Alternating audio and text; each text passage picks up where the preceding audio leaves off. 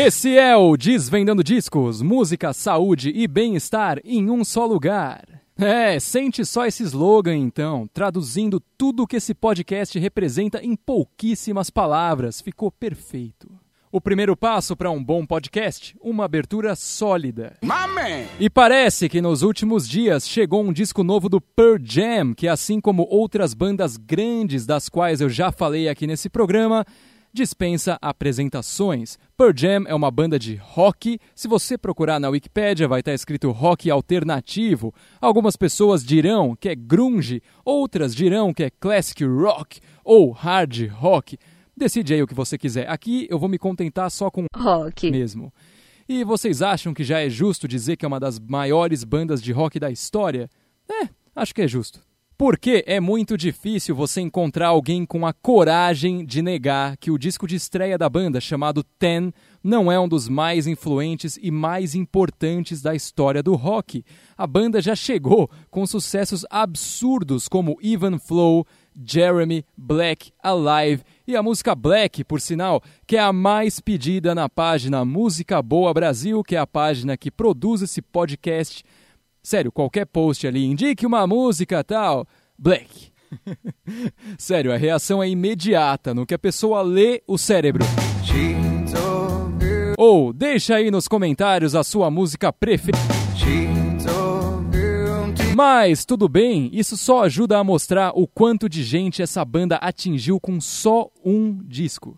E claro, desse primeiro álbum em diante, muitos outros trabalhos foram gravados e a banda se solidificou de vez no ouvido da galera. O último lançamento de estúdio anterior a esse de 2020 aconteceu em 2013 com o disco Lightning Bolts que acrescentou muito pouco na discografia dos caras. É difícil não falar isso porque a palavra que define esse negócio inteiro é clichê.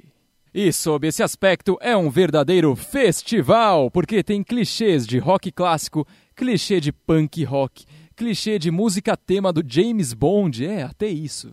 Por exemplo, a música Swallowed Whole, que abre com um riff de violão que parece ter saído direto das mãos do Angus Young, porque é um negócio bem básico do ACDC, e essa mesma música logo em seguida se transforma em algo bem básico do R.E.M., Outro exemplo, a música Mind Your Manners parece uma coletânea dos primeiros acordes tocados pelo guitarrista do Black Flag. Claro que é bom você ter referências, é bacana quando um artista não esconde as bandas que inspiraram muito ele, mas esse disco aqui parece só uma sucessão de recortes de coisas que a gente já ouviu muito por aí.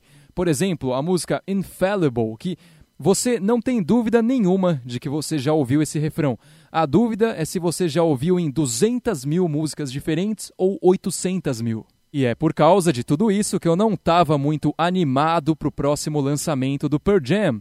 Ainda mais depois que a banda lançou o primeiro single desse disco novo. Eu fiquei menos animado ainda, mas eu vou falar disso dentro de instantes. O nome do disco é Gigaton ou Gigaton. Eu prefiro esse segundo porque Gigaton me lembra muito Melocoton.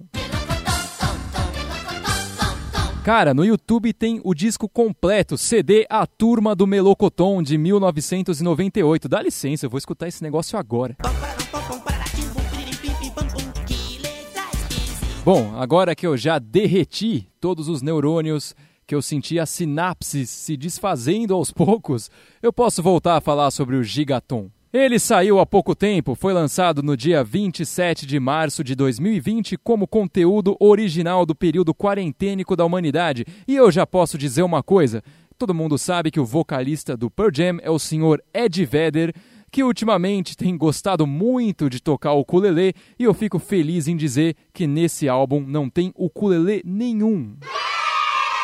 Outra coisa boa, o single que eu comentei, lançado antes do disco, chamado Dance of the Clairvoyants, não tem nada a ver com o resto do CD.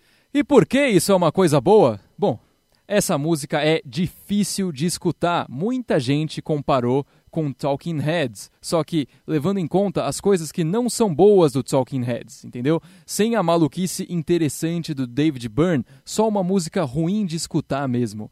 Eu também ouvi muita coisa do Depeche Mode aí no meio, talvez um pouquinho de David Bowie também, e todo mundo sabe que se você tentar fazer David Bowie, não vai dar certo, porque só David Bowie fazia David Bowie direito.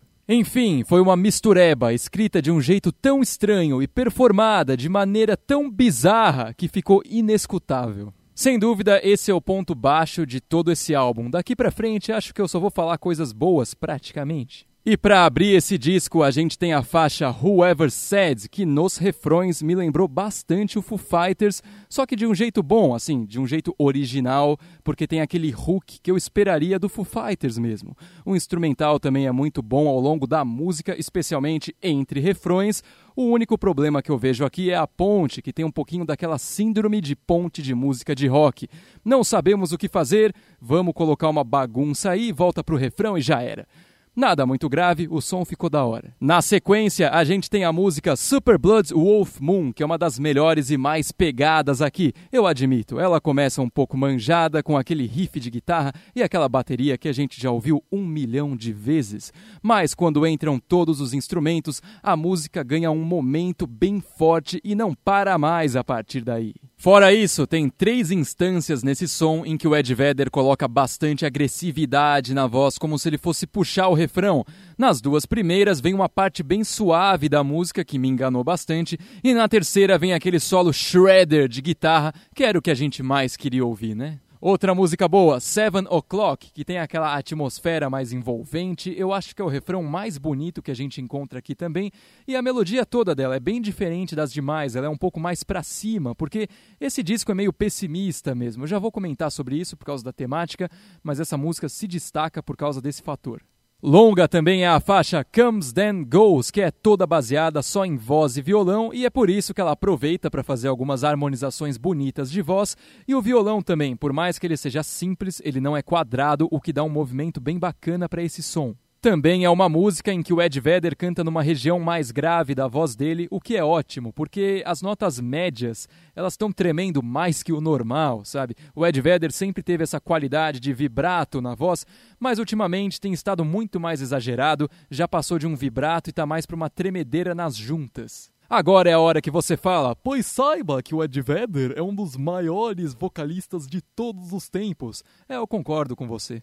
Agora, por que eu falei que esse álbum tem uma temática mais pessimista? É porque é isso que a gente sente das letras. Por exemplo, quem é o alvo da maioria das composições aqui? Donald Trump, mais uma vez, o homem tangerina é atacado por uma banda de rock. Direto a gente encontra algum verso falando sobre como a situação na Terra tá ruim, seja por causa do presidente ou por causa da humanidade mesmo. Na música Quick Escape, a gente tem o apocalipse no planeta e a banda tá falando sobre uma possível fuga para Marte. Lembra mesmo o tema daquele disco do King Gizzard que eu cobri aqui. E isso é um ponto positivo, mostra toda essa preocupação social da banda, preocupação com o planeta Terra, preocupação com o ser humano. Ainda cai como uma luva nesse período atual da quarentena, né? Eu não acho que o Pearl Jam tenha planejado isso, mas beleza. E musicalmente falando, é um passo muito para frente daquele disco que eles lançaram em 2013. Aqui as composições são verdadeiramente originais, tem música com hook, tem música para você chacoalhar a cabeça, tem música para você apreciar as melodias, então dá para tirar muito proveito desse CD. E sobre os próximos trabalhos do Pearl Jam, eu só espero que eles mantenham as referências de Talking Heads bem longe da gente. Sabe, Ed Vedder, vocês lançaram Dance of the Clairvoyants, a gente deu umas risadas, mas chega. E esse foi mais um Desvendando Discos, uma produção do Música Boa Brasil. Você pode seguir o MVB no Instagram, arroba Brasil Música Boa. Pode me seguir no Instagram também, arroba Bruno Schneider04 ou no Twitter, arroba Bschneider04. Siga o Desvendando Discos no Spotify, fique atento aos novos episódios e falou!